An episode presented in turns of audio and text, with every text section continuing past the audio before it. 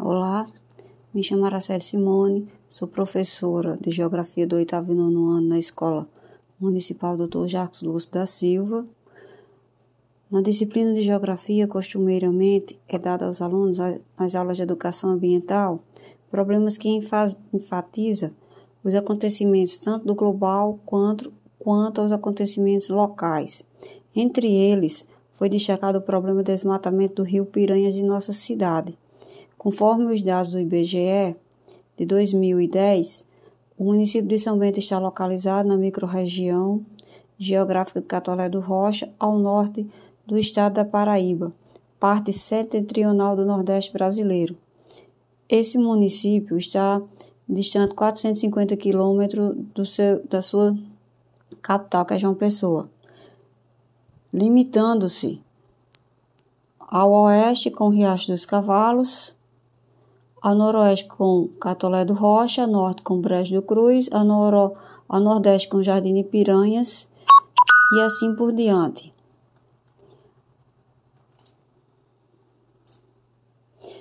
Sobre a cidade de São Bento, podemos destacar muita coisa boa que acontece aqui, mas antes disso vamos dar uma retrospectiva na sua história. Depois da sugestão da mudança de nome, a cidade até hoje passou a ser chamada oficialmente São Bento, que antes era conhecida como Cascavel. Porém, passando um, uma pessoa muito religiosa por aqui, viu que esse nome não tinha sentido, então mudou a cidade para o nome São Bento. A cidade de São Bento se desenvolveu por estar situada em uma região estratégica à margem do rio Piranhas, embora não fosse perenizada, contudo, o seu leito oferecia água de subsolo abundante em qualquer época do ano, até mesmo em época de estiagem. Isso atraiu muitas pessoas que ali se fixaram e passaram a explorar essas terras para agricultura e também para pecuária. Com o decorrer do tempo, a população ficava cada vez maior e assim também os pontos comerciais. No entanto, o fator que favoreceu o desenvolvimento econômico do nosso município foi o surgimento de pequenas indústrias têxteis de rede de dormir, que até hoje continua sendo responsável pelo tamanho desenvolvimento que alavancou a economia da nossa cidade, sendo conhecida tanto nacional como internacionalmente em alguns países da América do Sul e outros do continente. A capital sendo conhecida como capital mundial das redes. Conforme o dado do IBGE, São Bento nasceu e cresceu e se desenvolveu sob o domínio de Brejo do Cruz até sua emancipação, que foi em 1959. Localizada, o município está localizado na microrregião do Catolé do Rocha, ao norte do estado da Paraíba. Como já foi dito, se localiza a 450 quilômetros de sua capital, que é João Pessoa.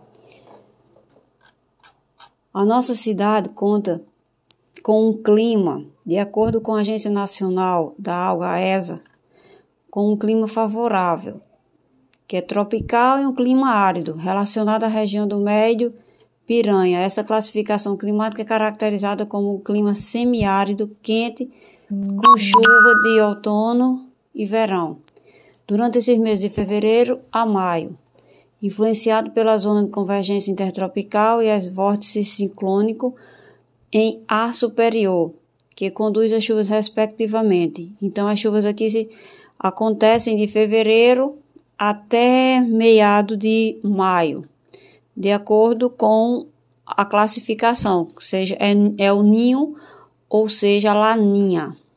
A vegetação daqui é uma vegetação formada pela maioria da vegetação do Nordeste, que é a vegetação de caatinga.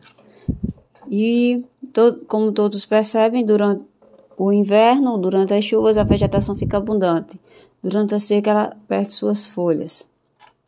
Quanto à hidrografia, que é a parte mais importante que vai ser mostrada nesse podcast, conforme citado na ANA, Agência Nacional das Águas, 2006, temos socio, o termo socioeconômico da bacia Piranhas-Açu é fundamental para os dois estados, porque não só nela é localizado o sistema paraibano de reservatório Coremas Mãe d'Água, com capacidade de armazenamento de 1,35 milhões de metros cúbicos. Garante abastecimento urbano e rural.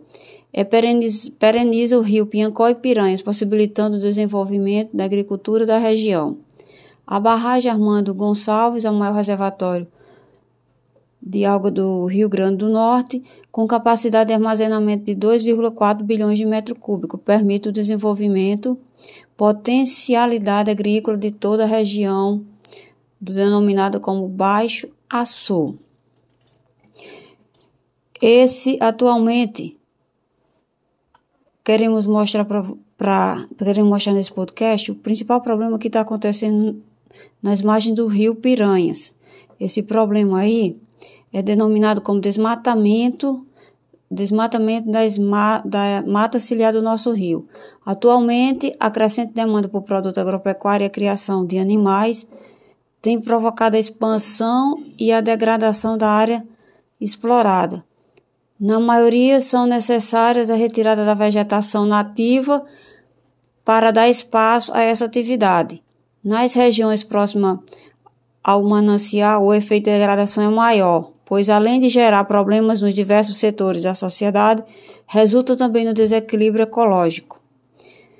Dados do IBGE mostram que o município de São Bento possui 112 estabelecimentos agropecuários, 156 estabelecimentos na área de lavoura e 194 estabelecimentos na área de pastagem.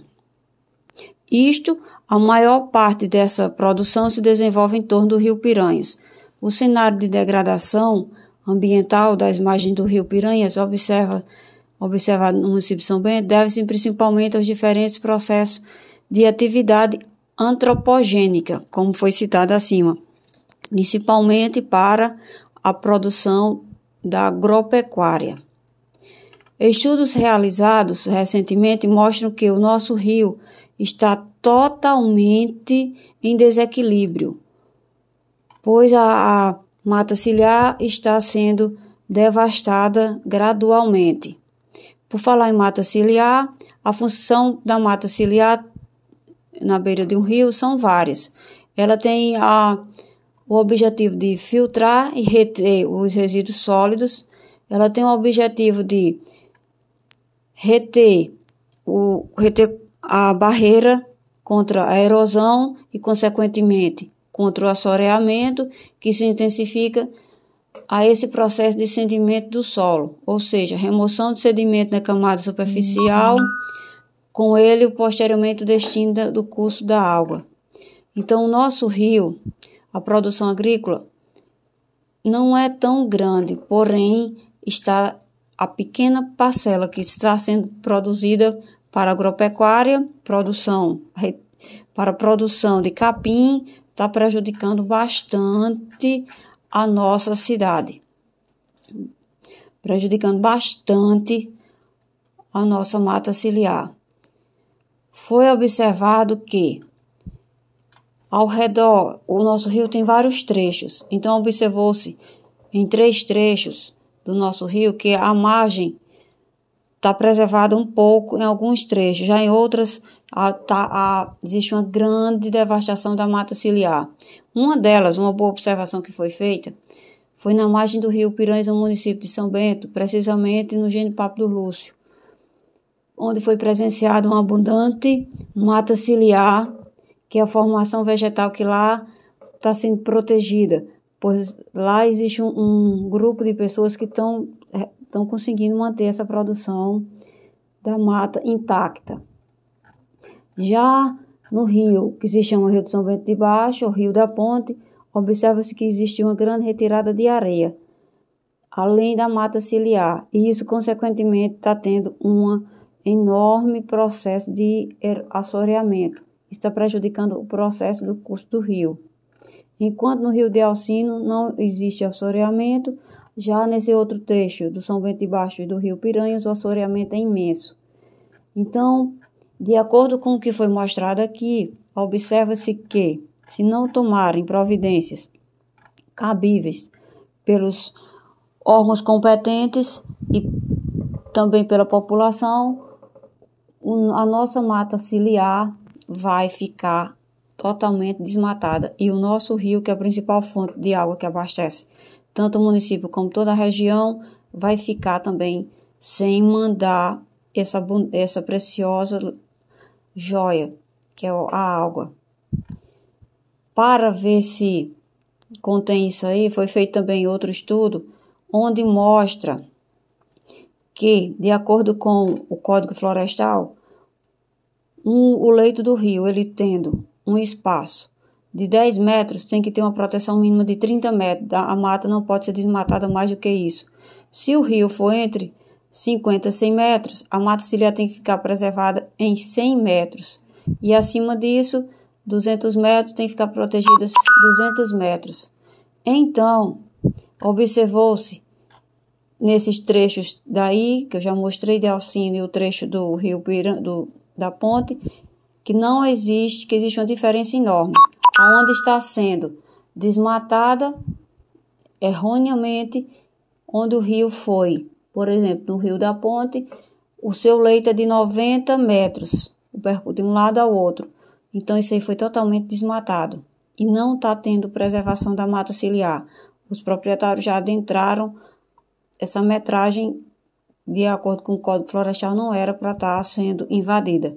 E observando-se através da imagem satélite, isso aí já foi invadida. Pronto. Por enquanto, meu podcast ficou só com isso aí. Tenha uma boa tarde.